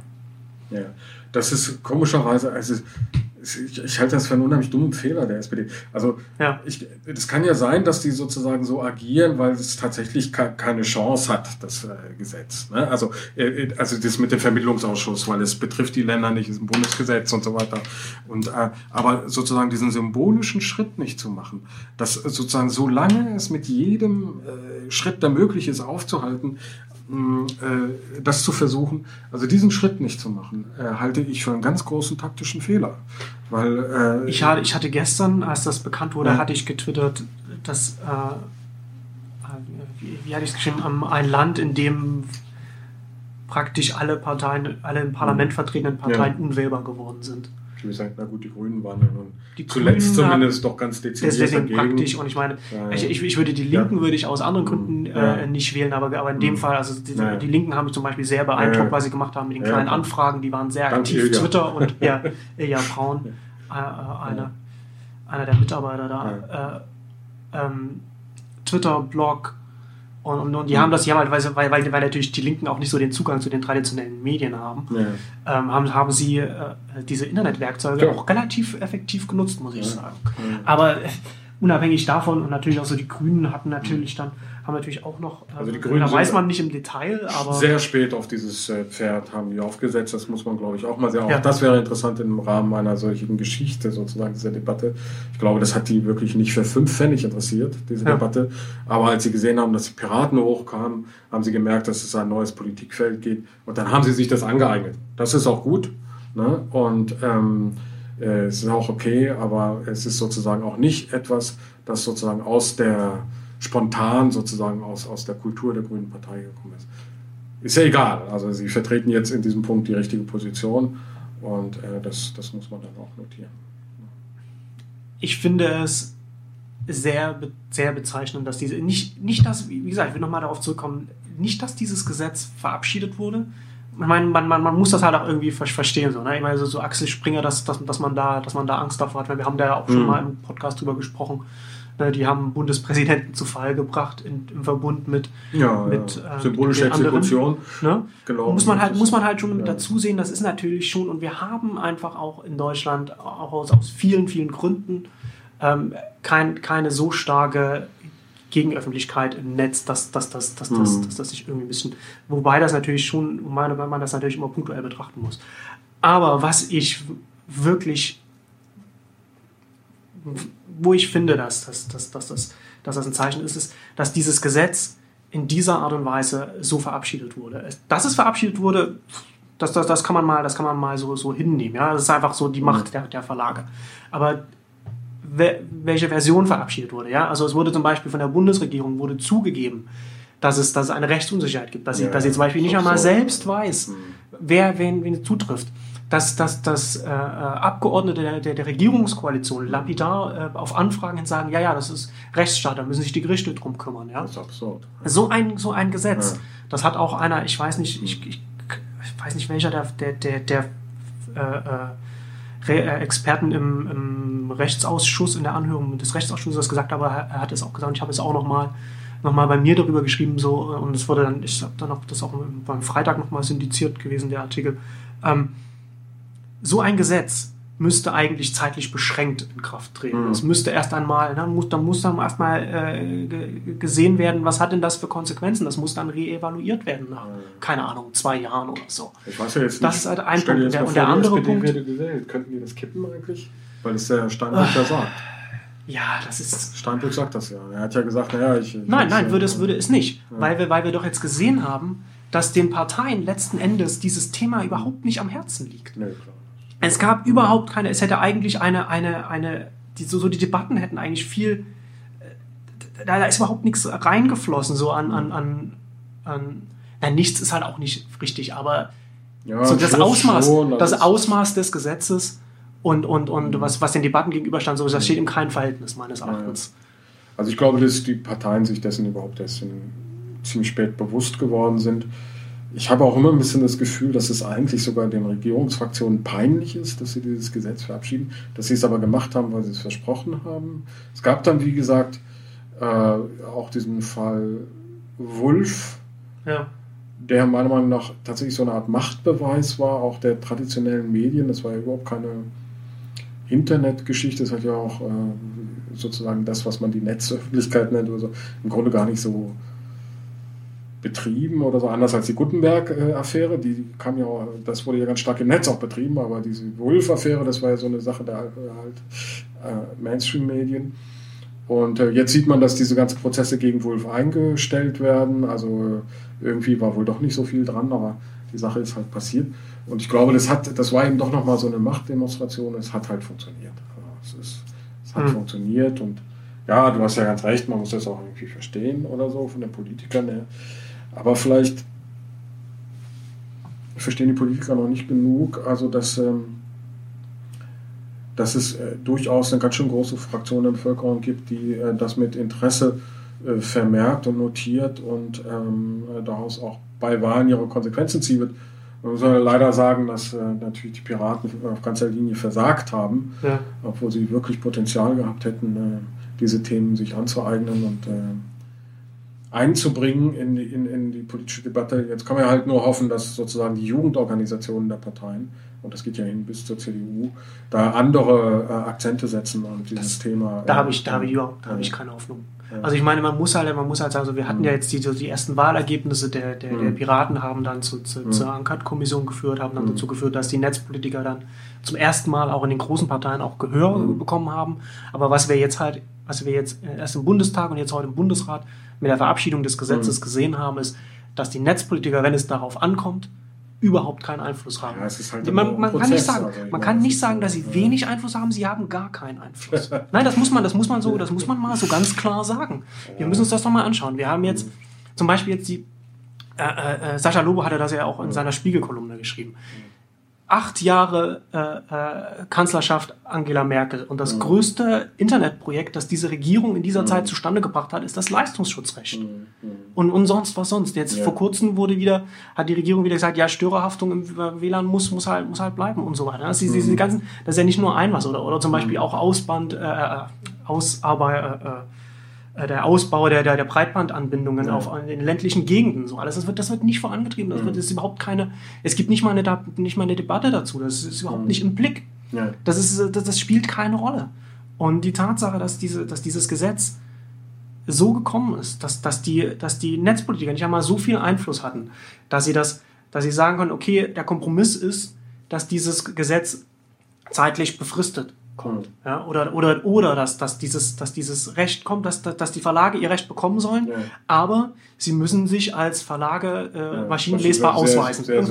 das, sind, das, sind, das sind beides, es sind beides, mhm. es gibt keine vernünftigen Gegenargumente gegen diese beiden Aspekte. Ja, keine. Und sie haben und sie haben nichts davon, nichts davon äh, ist in irgendeiner Weise gekommen. Also das da da und und und, und die Jugendorganisationen der etablierten Parteien. Ähm, das Durchschnittsalter in Deutschland ist 45 in der Bevölkerung. Ähm, you, wann, wann, wann werden wann die, die, die nachwachsenden Generationen, wann werden, wann werden die äh, äh, da genügend äh, Einfluss aufbauen? In 20 Jahren? Dann ist alles zu spät. Also, weiß nicht. Es ist Naja, tatsächlich, ja. Es Warten wir jetzt mal ab. Also ich äh, letztlich, weißt du, ähm, äh, ich, äh, ich bin wirklich empört über dieses Gesetz, aber ob das wirklich sozusagen in der Praxis noch so einen riesen Einfluss haben wird, das ist eben die Frage. Letztlich ist das ja auch so, dass sich da traditionelle äh, Akteure, die sich bedrängt sehen durch eine bestimmte Entwicklung, im Grunde noch weiter ins Ausmanövriert haben. Und äh, wir haben ja von äh, der Globalisierung der Öffentlichkeit schon gesprochen durch das Internet. Das, das sind die Prozesse, die wirklich weitergehen werden. Man kann nur hoffen, dass sozusagen auch auf hyperlokaler Ebene endlich irgendwelche Sachen entstehen, die auch ein bisschen Gewicht haben und äh, funktionieren. Und dann äh, äh, hat sich die Öffentlichkeit sowieso so stark verändert, dass äh, dieses Leistungsschutzrecht äh, letztlich ein, äh, ein, ein, ein Hilfsmittel und ein Heilmittel für einen sowieso schon ähm, reduzierten Akteur ist. Ja? Also ähm, ich weiß gar nicht, ob das dann wirklich noch so eine, so eine Rolle spielen wird. Naja, Ich aber das ist ja, so das diese- ist, ist, das ist ja das, aber das Problem ist ja von, von, von diesem Gesetz, glaube ich, dass das, dass das auch vielen noch nicht bewusst ist, dass, dass es ja eben nicht nur irgendwie auf, nur, nur weil Axel Springer und, und, und Mhm. Boda Media das, das wollen, dass Mhm. das dann nur für die und, und die FAZ und, und, und, und Süddeutsche ist ja irgendwie, ja, ihr könnt uns noch verlinken, aber hm, ähm, nur weil die das wollen, betrifft es ja nicht nur die. Es betrifft ja zum Beispiel auch den Perlentower, weil der ja nach der Definition des Gesetzes auch ein Presseverlag ist. Und es betrifft Ja, auch zum Beispiel klar. so Mhm. Blogs wie, wie, wie Exciting Commerce, wo ich Autor Mhm. bin, weil wir, weil wir auch in, in äh, weil wir auch redaktionell und, und äh, ich weiß nicht, wie es war, so, so Ja, aber das regelmäßig siehst du ja, wir auch sowas, ne? profitieren von diesem. äh, Und das heißt ja dann, dann muss man dann sich halt auch damit Mhm. auseinandersetzen. Wenn man das halt nicht will, muss man dann halt so, dass das, ich glaube schon, dass es das Ökosystem Texter, äh, äh, durchaus davon betroffen ist, weil es sozusagen, es ist, ja nicht irgendwie nur, dass das jetzt, dass das Gesetz praktisch nur einen Vertrag dann Mhm. darstellt zwischen den großen Presseverlagen und Google, sondern dass es halt ein Gesetz ist, das sich wie so eine das halt für alle gilt, dass sich wie so eine Krankheit ausbreitet und Ja. dann einfach auf erstmal alle zutrifft und die und dann müssen sich jetzt alle irgendwie davon dann distanzieren, weil sie das dann vielleicht doch, weil sie vielleicht doch auf Gefahr dann Mhm. Ja, ich finde allein die Vorstellung, dass. Google dann irgendwelche Verträge mit den Zeitungen schließt, äh, finde ich schon grauenhaft und das ist auch so eine Sache, die auch so eine Tendenz, die mir, das ist ja auch in Frankreich so ein bisschen gekommen, Hm. äh, so, äh, weil wenn das äh, tatsächlich darauf hinausläuft und man hätte ja auch gesehen, dass Google dann bei solchen Sachen durchaus manchmal äh, verhandlungsbereit ist, was mir überhaupt nicht gefällt, ähm, dass dann sozusagen zwei große Akteure sich auf Kosten äh, vieler kleiner Dritter Ja. äh, da irgendwie den Markt aufteilen oder sowas. Und das finde ich, das finde ich ehrlich gesagt ganz, äh, ganz problematisch. Finde ich, finde ich gesamtgesellschaftlich betrachtet auch nicht Ja. gut. Ich kann es aber, ich kann es aber zum, zum Teil so, so aus Sicht von Google, dass er das dann halt als, als Unternehmen im handelt, natürlich nachvollziehen, dass sie das machen. Ja, gut, aber. Und man muss natürlich auch bei Google sagen, ich, Ja. ich bin halt auch extrem kritisch, so was Google macht und in welche Richtung es sich entwickelt. Mhm. Aber ich glaube, dass dem, dass, dass, dass dem Unternehmen, ich meine, dem bläst halt der kalte Wind in den europäischen Ländern auch schon äh, ins Gesicht, schon Ja, seit längerer klar. Zeit. Ne? Klar, jetzt hier in Deutschland, Mhm. ich meine, wir haben ja jetzt nicht irgendwie, so das Leistungsschutzrecht ist nicht das erste, mit dem wir uns international blamieren. Nein, das erste war, war, war, die, war, das, war oder die, Verpick, die Verpixelung der, der von, von Google Street diese, View. äh, Google Street, Ja. äh, Street Tool, ja, genau. diese So, so Sachen, diese, ja, diese. Sachen. Und ich meine, wenn du halt als Unternehmen dann als so einer, äh, so, so einer Medienlandschaft dich gegenüber siehst, so, dann klar, dann, dann machst du halt irgendwie so ein paar, so wie wir in Frankreich halt solche. Ich, hab, ich, mach, ich mache mir, ich mach mir keine Sorgen um Google oder um Google News oder so etwas. Das ist mir beim Presseleistungsschutzrecht ist mir das, äh, das, das Letzte, worüber ich nachdenken würde.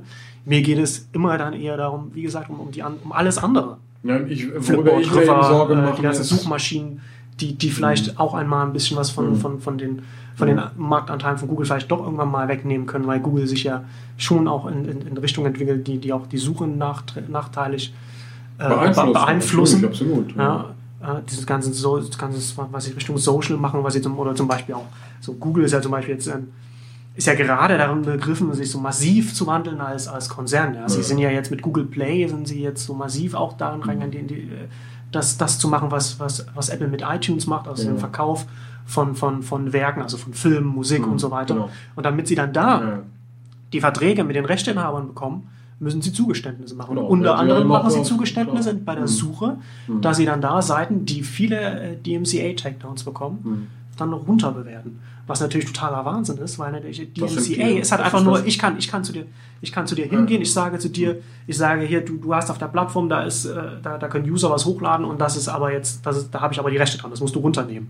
Da gibt es kein, da Mhm. gibt's kein Gerichtsverfahren, nichts. Und es, ist, es gibt eine lange Liste, es gibt eine lange, wirklich absurde Beweise, also na, dass, dass, dass, die, dass diejenigen, die die DMCA-Takedowns schicken, also so die, die, die äh, Filmstudios natürlich, aber ganz, ganz stark auch so die, die Musiklabels, Musikindustrie Mhm. logischerweise, Tonträger, ähm, dass die ganz oft gar nicht wissen, äh, ha haben sie überhaupt die Rechte daran? Ist das überhaupt Mhm. gerechtfertigt? Ja. Also bei YouTube zum Beispiel bekommt äh, von, von, von, ich glaube, von in bei, bei dem Viacom äh, Ge- Gerichtsverfahren, also zwischen Viacom und, und, und YouTube, glaube ich, war das, dass da unter anderem auch rausgekommen ist, dass die Rechtsabteilung ein DMCA Takedown Notice an YouTube geschickt hat für etwas, das die PR-Abteilung Mhm. hochgeladen hat auf YouTube. Ja, ja.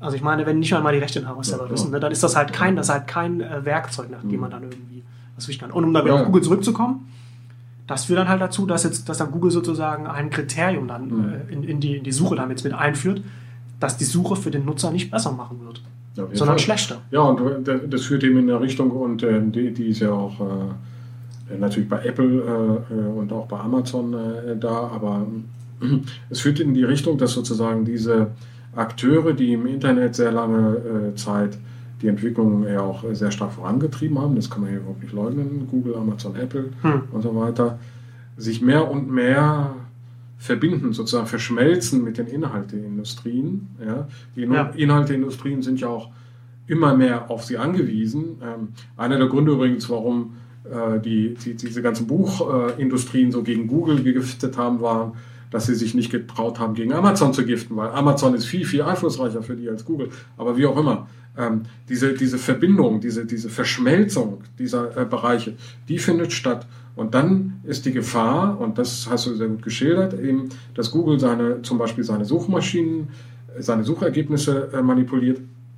Äh, Das heißt, die Gefahr ist, dass sich eigentlich Google, Amazon, Apple, Apple sowieso, die haben das ja schon immer gemacht, sich diese Logik dieser Inhaltekonzerne zu eigen machen und äh, dann wird das wirklich ein Moloch. Ne? Also Hm. ich meine, äh, dann wird es wirklich auch gefährlich. Äh, Ja, aber das, äh, aber das Problem wäre ja ja. erst einmal nicht Hm. diese Entwicklung selbst. Ja, also wenn es dann dann, äh, ich, ich, ich glaube ja durchaus äh, an, an also die reinigende Kraft des, des, des, des Marktes in einigen Bereichen und gerade dann auch gerade Ja. so das Internet ist ja durchaus, kann ja durchaus ein sehr effektiver Markt sein, weil es zum Beispiel Transaktionskosten senkt, was so Such, Ja. Suchkosten angeht. Ne? Also dass man so äh, das Beste raussuchen kann, weil, weil, weil es, wie gesagt, eine, eine weltweite Kommunikation gibt. Aber wenn wir dann halt eben, genau, wenn wir da so etwas wie das Leistungsschutzrecht mit reinnehmen, das eben dann dazu führt, dass, dass dann nur noch ein großer Anbieter wie Google eben nur noch dann vielleicht noch operieren kann, weil er dann direkte Verträge mit, mit Presseverlagen hat und so weiter, also mit denen, die diese Rechte in Anspruch Mhm. nehmen kann und dann zum Beispiel kein Startup dann in diesen Markt reingehen kann, zumindest nicht hier in Deutschland, Hm.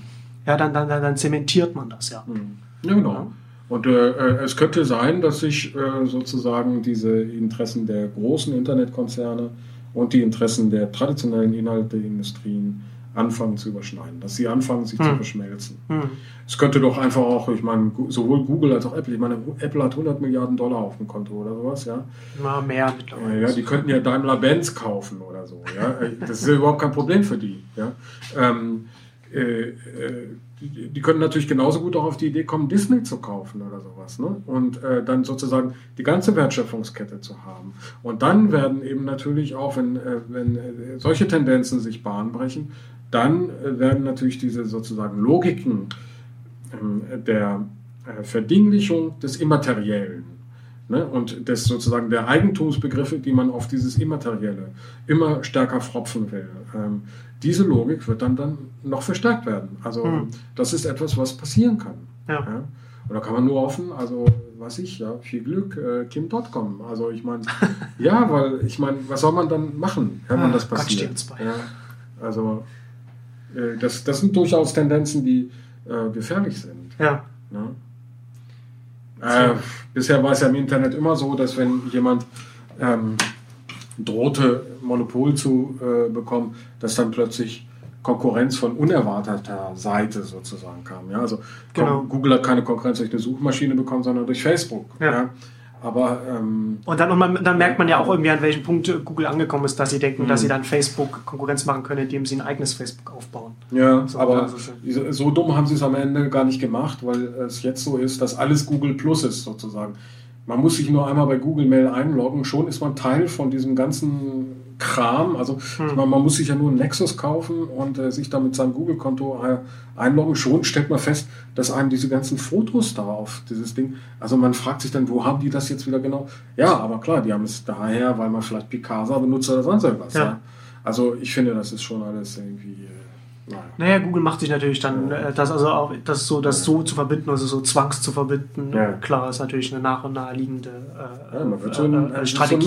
So und die ne, kennt man, die kennt man ja, die kennt man ja auch schon von längerem. Ne? Also Microsoft hat das ja auch gemacht, hat einfach so alles mit dem Betriebssystem gebündelt und so. Ne? Ich kann nur sagen, ich werde Google Keep nicht benutzen. Ich bleibe bei Evernote. das ist, glaube ich, eine ganz gute Entscheidung. Aber ah, jetzt habe ich, den, hab ich den Faden verloren. Jetzt wollte ich noch was dazu sagen. Ähm, ja, diese Integrations. Ja, genau. Ne? Und da ist natürlich dann, was du schon ja. sagst, so dieses, dieses Undurchsichtige ist natürlich, ne, wenn, wenn, wenn schon jemand, der, der sich zumindest relativ gut damit auskennt, der sich, der interessiert ist, so wie du ja, oder, oder auch wie ich, dann, dann da sind und sie fragt, okay, wo kommt denn das auf einmal her? Was werden denn dann, was werden denn dann normale Nutzer denken? Ne? Ich meine, das wird ja dann, diese Undurchsichtigkeit ist natürlich dann auch ein Nachteil. So was, was dann auch Vertrauen dann äh, gegenüber dem Anbieter angeht. Ähm, ja, ja, dann zeigt sie wieder, natürlich ist es so, als wie, wie die Suche äh, von Google eigentlich ein öffentlicher Dienst. Ne? Ich meine, ähm, die hatten ja nicht von ungefähr diese Devise Don't be evil, die heute nicht mehr so oft äh, zitiert wird, äh, und die ja auch immer schon ein bisschen wie so eine Big Brother-Devise klang. Aber äh, trotzdem, ne? also wenn ein äh, Konzern nicht mit einer gewissen Ethik da operiert und zum Beispiel ähm, seine äh, eigenen Dienste nach vorne spielt, ne, die er in Konkurrenz zu anderen Diensten entwickelt hat, dann äh, kann man nur sagen, ja, hoffentlich funktioniert, wird irgendwie Konkurrenz funktionieren. Du weißt, dass das passiert ist. Also ähm, nehmen wir mal diese ganzen Hotel- und Restaurantempfehlungsdienste. Hm. Da war das ja nun wirklich so, dass ähm, Google früher immer Kype und all diese Dienste äh, ins Spiel brachte, wenn man etwa auf Google Maps oder so äh, ne, nach Restaurants suchte.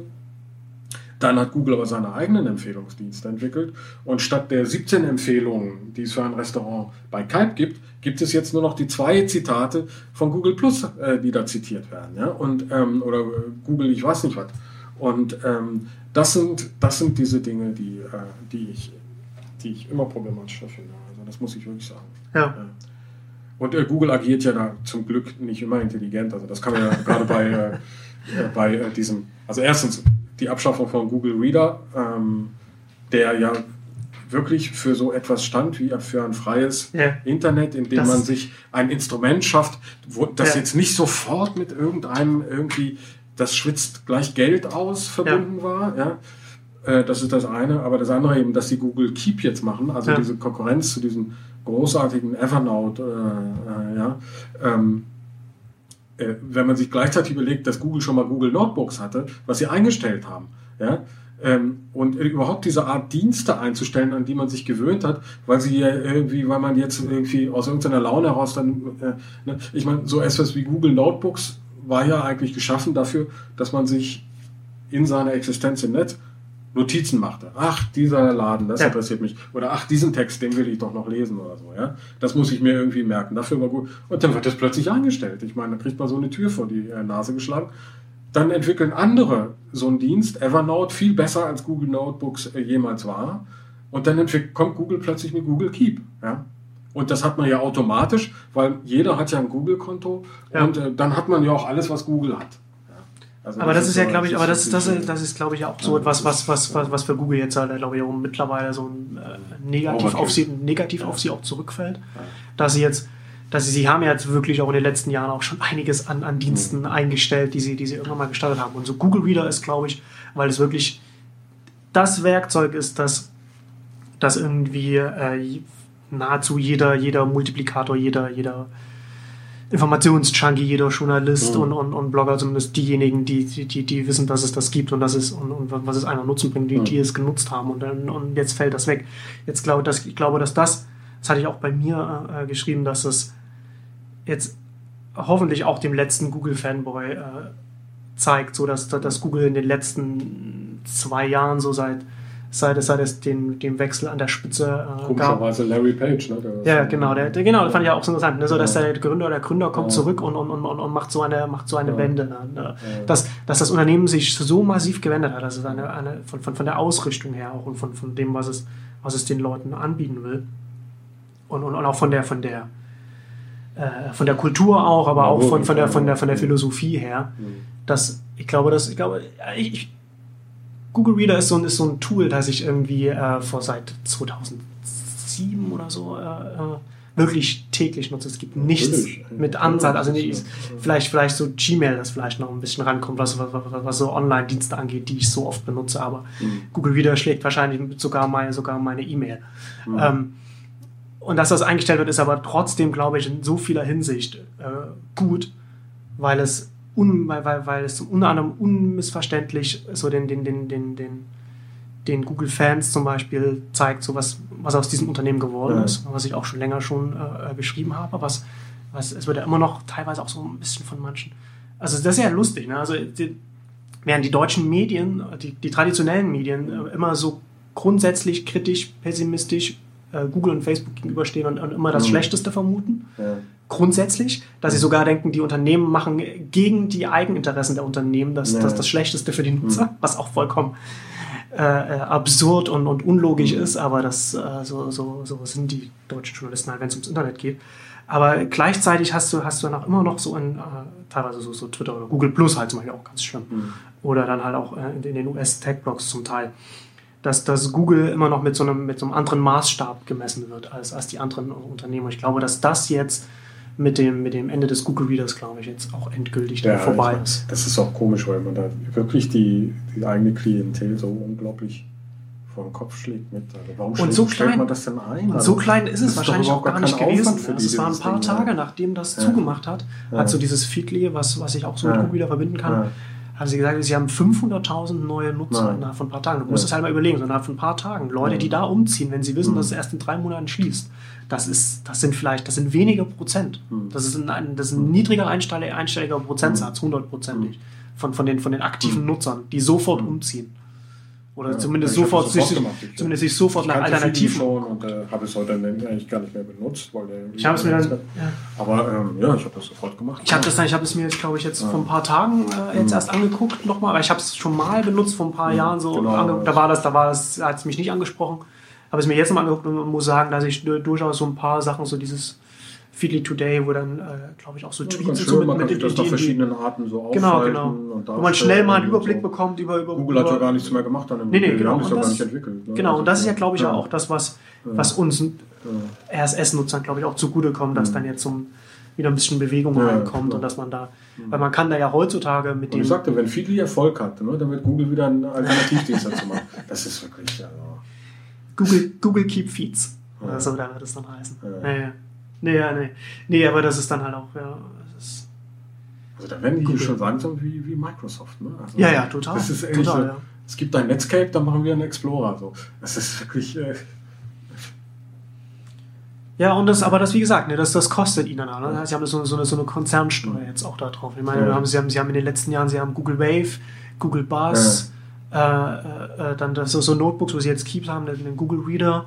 Das sind, jetzt, das sind jetzt die vier großen, die mir auf Anhieb einfallen. Äh, Mhm. Ja. und, und, und dann gibt es ja noch unzählige mehr. Ja. So, ne? Diese- Sie haben zum Beispiel auch bei dem, bei dem Kalender, haben sie zum Beispiel, was sie, zu, was sie auch gemacht haben, sie haben das, den, den, den Call Dev Standard, den, den offenen Kalender-Standard. Mhm. Das stellen sie ein und man kann Mhm. dann, man kann Google Kalender nur noch mit der proprietären Google API genau, benutzen. und das haben die doch woanders auch noch gemacht. Ne? Also, dass sie plötzlich äh, solche proprietären Ja. Sachen, wo waren das noch? Äh, Also, ne, Ja. diese, dieser, dieser, dieser Ja. Wechsel, wo man dann halt auch Mhm. diese, diese Propaganda von Google, ja, Mhm. Open Web, das sind wir und so, das kann man, Mhm. das, das kann man halt auch, das, mh. das kann man, kann man nicht mehr ernst nehmen, wenn man das wirklich alles Mhm. verfolgt und sieht, wo, wie, wie sich das hinentwickelt. Und diese Konzernsteuer, aber wie gesagt, ich glaube, dass die dann als, äh, dass das ihnen jetzt auch ein bisschen kosten wird. Weil gerade Mhm. so, als das Google Keep jetzt bekannt gemacht wurde, da hat man auch in, den US-Tech-Blogs so auf, auf Giga oben, so, so Mhm. um Malik, dann schreibt dann Ja. halt, you, you can keep it to yourself. So, ne? Also Ja, du, genau. hast dann so, Mhm. du machst das zu, warum soll ich da Mhm. zu euch gehen, da bleibe ich doch bei Evernote. Das ist halt, äh, Ja, das ich meine, ist das ist ein Unternehmen, das sich auch darauf konzentriert. Und das dann nach zwei Jahren wieder zumachen. Ich meine, dann wieder Neues. für Ewigkeit. Äh, Ich meine, da muss man auch eine Zuverlässigkeit schaffen. Ja. Also, und Ja, das muss man sich halt überlegen. Ne? Reader. Das ist also ich die meine, das äh, Google-Strategie. Wir, wir werfen mal alles an die Wand und, Ja. gucken mal, was, Ich was finde es hängen ja okay, bleibt. dass man was einstellt, was jetzt nicht funktioniert oder so. Ich bin ja durchaus fürs Experimentelle, aber man muss ja doch auch irgendwie ja, eine Eine Konsistenz. Ethik drin und äh, ne? Konsistenz, ja. Ja, genau, Ethik, so weit würde ich nicht gehen, aber Ja, es muss aber- halt von, von ja. Angebot her, das, das, Doch, das stört, das stört. Ethik, Es steht, äh, es steht Google ja meine, schon frei, irgendwie zu sagen, ja, so ein Produkt, das wir anbieten, man ist ja nicht, man kann nicht sagen, sie sind zu verpflichtet, aber ein Produkt, das sie Nein, einmal eingeführt haben, dann mal Ja. weiter Ja, zu. aber Sie können, das, sie können das ein, sie können das natürlich, das ist ihr gutes Recht, auch Google wieder einzustellen. Aber ich glaube, dass es, dass es ihnen strategisch auf so vielen Ebenen schaden wird und bereits schadet. Also es war ja nicht nur, um mein, Ja. ich war mal irgendwie in, in drei großen US-Tech-Blogs Mhm. stand halt drin so, ja, nee, nach Google wieder Schluss. Ich meine, da ist auch zeitlich noch relativ nah beieinander, aber das Ja. sind, schon mal, das sind schon mal ganz andere Töne bei dem Einführen eines neuen Google-Dienstes, das Google selbst, glaube ich, nicht gewohnt ist, weil es das Ja, meines ja. Erachtens Natürlich. noch nicht bis Ja. jetzt so gegeben hat, dass das Ja, so negativ sagt auch, man sollte als Nutzer sich diversifizieren. Das heißt, man sollte äh, Dropbox benutzen, man sollte Evernote benutzen. Man sollte wirklich nicht alles von einem Dienst nehmen. Nicht nur Google Drive und Google Reader und Google, ich weiß nicht was, Keep und äh, Notebook, äh, sondern äh, wirklich versuchen, verschiedene Sachen zu, zu integrieren und auszuprobieren. Und, äh, Ja. ja. Macht sich nicht so abhängig dann davon. das muss natürlich dann auch vom, vom Setup her dann auch irgendwann noch ein bisschen einfacher. Und dasselbe, man so hat, dann man dann so die Kosten dann natürlich dann drin, wenn man da so verschiedene Dienste verteilt. Ja, so, ne? Dann klar, muss man halt selbst erstmal, man muss sich bewusst dafür entscheiden. Und so. Das, ist, das ist ja dann der Vorteil von so einer, von so einer Bündelung, die dann so ein großes, äh, äh, äh, so ein großer Konzern anbieten Mhm. kann. Mhm. Aber ähm, ja, grundsätzlich kann ich dir nur zustimmen. Da haben wir jetzt heute dann doch wieder über viele negative Sachen, also viel über das Leistungsrecht und, und, und wieder gesprochen. Wir hatten ja eigentlich, ursprünglich war das, war das heutige Thema, das wollten, Mhm. wollten wir eigentlich mal darüber nochmal ausführlich darüber sprechen, Mhm. worüber wir, glaube ich, beim letzten Mal schon, äh, oder beim vorletzten Mal, weiß ich nicht mehr genau, das angerissen hatten, so, ähm, äh, äh, so zu schauen oder, oder mal darüber nachzudenken, wie man, wenn man jetzt heute äh, im öffentlich-rechtlichen Rundfunk Tabula Rasa machen würde und man würde jetzt Mhm. nochmal komplett sagen, okay, wir setzen jetzt öffentlich-rechtliches System auf, wie würden wir das, wie würde das ausgestaltet sein? Das war eigentlich jetzt für heute das Thema gedacht, aber das machen wir jetzt nicht mehr. Das würde ich sagen, das, das schieben wir Mhm. jetzt, das schieben wir dann aufs nächste Mal. Wir haben es berührt. aber- Wir können es schon mal, wir können, Mhm. aber es ist sozusagen jetzt schon mal die Ankündigung für, wenn wir dann das, Mhm. uns das nächste Mal ähm, zusammensetzen und dann ausführlich dann darüber sprechen, falls nicht dann doch wieder irgendwas von, von den Verlagen irgendwie uns dazwischen kommt, dass wir dann da äh, darüber sprechen, wie man vielleicht äh, darüber nachdenkt, was, was, was so. Also ich möchte gerne darüber reden, was wäre eigentlich so das Idealziel. Ja. Ja, das ist ja- ist ja unrealistisch so, grundsätzlich erstmal so ein, Mhm. auch so ein, so das ja auch wieder so ein anderer Moloch, so die öffentlich-rechtlichen, den zu verändern, schon so klein, schon fast Ja, unmöglich, so eine große faktisch. Bürokratie. Aber Mhm. man muss ja erstmal irgendwie äh, äh, ein Ziel formulieren, Mhm. damit Ja. man von, von, von diesem Ziel dann ausgehend äh, dann, dann so, so, eine Debatte vielleicht mal anstoßen kann Mhm. und sagen kann, okay, Genau. in die Richtung muss es vielleicht Mhm. mal gehen und da müssen, müssen vielleicht mal in die Richtung Ja. muss vielleicht mal äh, was, was gemacht werden. Da muss man erstmal die Richtung überhaupt wissen. Gut, das als Ankündigung. Ähm, Thierry ist wie immer wieder ein sehr spannendes äh, Gespräch äh, mit, mit dir und bis zum nächsten Mal. Tschüss. Genau, danke.